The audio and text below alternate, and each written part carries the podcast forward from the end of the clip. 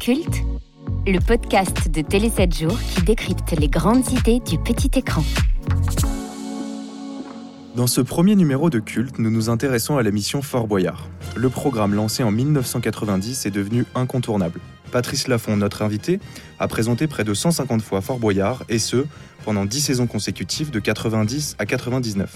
Je suis arrivé dans une espèce de truc euh, qui n'avait rien à voir avec ce que c'est maintenant, c'est-à-dire complètement délabré, avec sur la terrasse une couche de 4 cm de guano, de fientes de mouette, de tout comme ça. Je me suis dit, mais qu'est-ce que c'est que ce truc? Quel souvenir gardez-vous de votre euh, toute première émission sur le fort?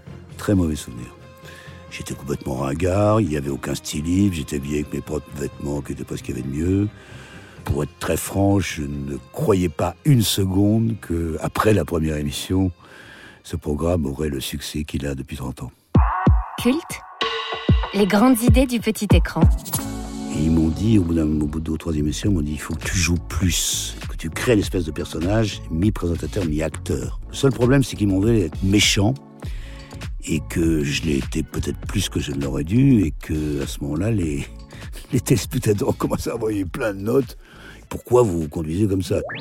Culte, suis parti avant que l'émission se termine, ils étaient en train de tourner et le producteur et réalisateur de l'époque m'a dit, euh, comme on fait au cinéma, dernier plan pour Patrice Laffont.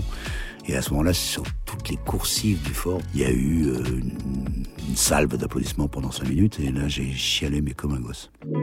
culte, les grandes idées du petit écran. Un podcast de Télé 7 jours. Abonnez-vous à ce podcast et n'hésitez pas à le commenter, le partager et le noter.